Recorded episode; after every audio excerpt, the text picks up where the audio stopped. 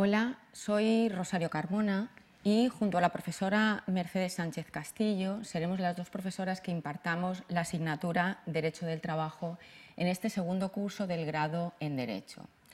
Eh, recordar que esta es la primera de las dos asignaturas que tiene el área de Derecho del Trabajo en el grado de Derecho. La segunda, que verán ustedes más adelante, será la asignatura de Seguridad Social. Y eh, para adentrarme ya en la presentación, eh, comenzaré diciéndoles que esta presentación se conforma de cuatro apartados. El primero de ellos en el que les hablaré de los objetivos de la asignatura, en segundo lugar los contenidos, en tercer lugar la metodología y finalizaré con la evaluación de la asignatura. Para comenzar con los objetivos de la asignatura, resaltar la importancia que tiene el derecho las relaciones laborales. Derecho, eh, uno de los puntos que haremos hincapié será el valor eh, que tienen las partes en el derecho laboral, puesto que van a ser las que conformen gran parte de la normativa que después les será de aplicación.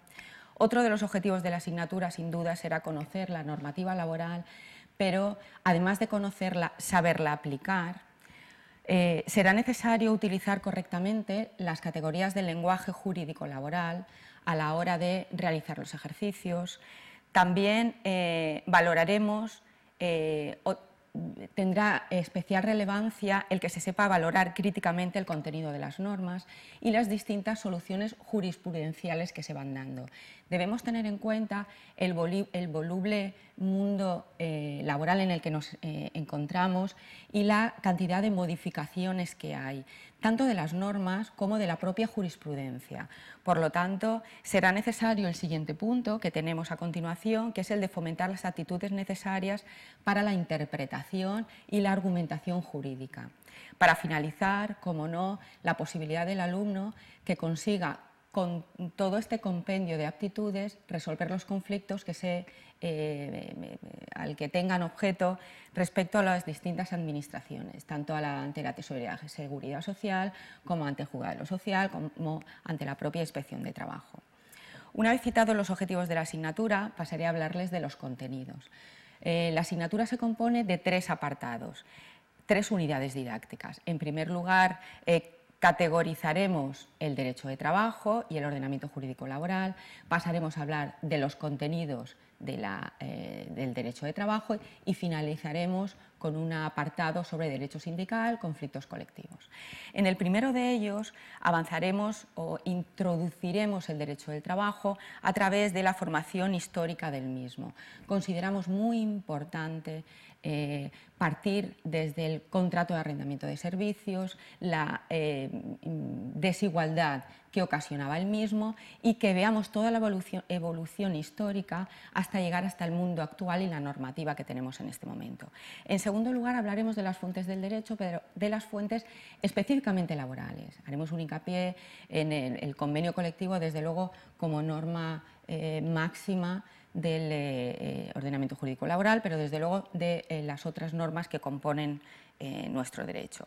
Y para finalizar esta unidad didáctica, eh, hablaremos, explicaremos, intentaremos conceptualizar la aplicación de las normas laborales. Veremos que no es la misma que existe en el resto de ordenamientos jurídicos. Tenemos principios básicos y específicos del derecho laboral, como son eh, la condición más beneficiosa, la norma más favorable, el principio de irrenunciabilidad de derechos laborales, etcétera, etcétera. Después, eh, como les, he avanzado antes, seguiremos con la unidad didáctica 2 y el contenido de la relación laboral. Iniciaremos con el contrato de trabajo, el concepto, quién configura el contrato de trabajo, contratos afines, que no forman parte de contrato laboral. En segundo lugar, los sujetos del contrato, describiremos perfectamente la figura del trabajador, la figura del empresario, los distintos tipos de empresa, las distintas posiciones que ocupa el trabajador en una contrata y subcontrata, en una cesión ilegal, en una cesión legal a través de empresas temporal. En el siguiente tema, la formación del contrato de trabajo, Después pasaremos a las modalidades del contrato de trabajo, donde abarcaremos desde luego no todas las modalidades que existen ahora mismo en el panorama nacional, sino que escogeremos aquellos modelos contractuales que estén siendo más utilizados, que consideramos son más significativos, pero a partir del estudio de estos eh, modelos de contratos conseguiremos o intentaremos conseguir que el alumno eh, a partir de aquí eh, se pueda enfrentar a cualquier otro tipo de modalidad contractual que existe y que van apareciendo consecutivamente. A partir de aquí veremos el tiempo de trabajo, las jornadas específicas, eh, vacaciones, jornadas especiales, pasaremos a hablar del salario, qué son los distintos tipos de salario, estructuras salariales, protección del salario. El siguiente tema, eh, trataremos las vicisitudes de la relación de trabajo. Una vez que ya tenemos conformada la relación de trabajo, vamos a ver todas las modalidades de flexibilidad interna, es decir, modificación sustancial de las condiciones de trabajo, movilidad geográfica y terminaremos esta unidad didáctica, la del contenido de la relación laboral, hablando de la extinción del contrato. Veremos las distintas extinciones de contrato por parte del trabajador, por parte del empresario y los distintos tipos de despido. Con esto finalizaríamos la segunda unidad didáctica y pasaríamos a la tercera. En esta tercera parte eh, hemos intentado realizar un pequeño resumen, muy pequeño resumen, de lo que supondría el derecho sindical y específicamente sobre la negociación colectiva. Se compone de dos temas, en primer lugar la libertad sindical y representación de los trabajadores en la empresa, veremos cuáles son los distintos tipos de representación de los trabajadores en la empresa. Y en ese segundo tema tenemos ya la negociación colectiva y los conflictos colectivos, es decir, distintos tipos de... Eh, de convenios colectivos perdón, y maneras, formas de solucionar los conflictos colectivos a través de la huelga, a través del eh, cierre patronal. A partir de aquí les voy a hablar de la tercera parte de la presentación, que es la metodología.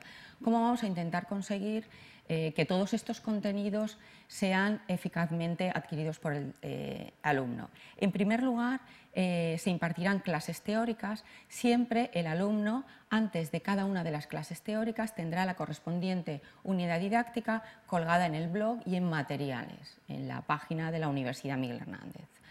A partir de aquí, a partir de ese material, eh, eh, tanto Mercedes como yo impartiremos una clase, intentaremos explicar todos los conceptos y que sean adquiridos por el alumno.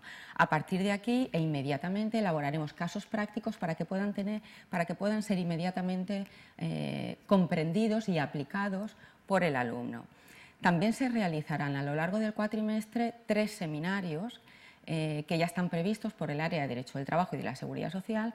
En estos seminarios el, alumno será invitado a, su asistencia presencial, pero también con posterioridad serán colgados en la web de la asignatura y los, lo podrán ver a, través del eh, YouTube, a través del canal UMH de YouTube. Y para finalizar, tendremos un foro taller en el que, además de resolver eh, las dudas y, pedir una participación dinámica del alumno, propondremos noticias que vayan sucediéndose a lo largo del cuatrimestre y elaboraremos prácticas donde todos podamos participar, tanto alumnos como profesores. Y ya para finalizar esta presentación, comentarles la evaluación. La evaluación de la asignatura se compondrá de tres apartados. Eh, como puntuación fundamental en un examen final que contendrá eh, preguntas teóricas eh, de duración media corta y un ejercicio práctico que se compondrá de distintas cuestiones prácticas. Este examen final computará un 75% de la nota total de la asignatura. En segundo lugar, tendremos ejercicios prácticos. Además de las prácticas que vayamos realizando en clase todos los días, tendremos ejercicios prácticos que se propongan a través de tareas y se dé un plazo determinado para realizarlas y también realizaremos exámenes online. Y para finalizar, el seminario al que he hecho referencia anteriormente eh, computará sobre un 10% de la nota. Por lo tanto, examen final 75, ejercicios prácticos un 15% y los seminarios un 10% perdón, de la eh, nota total de la asignatura.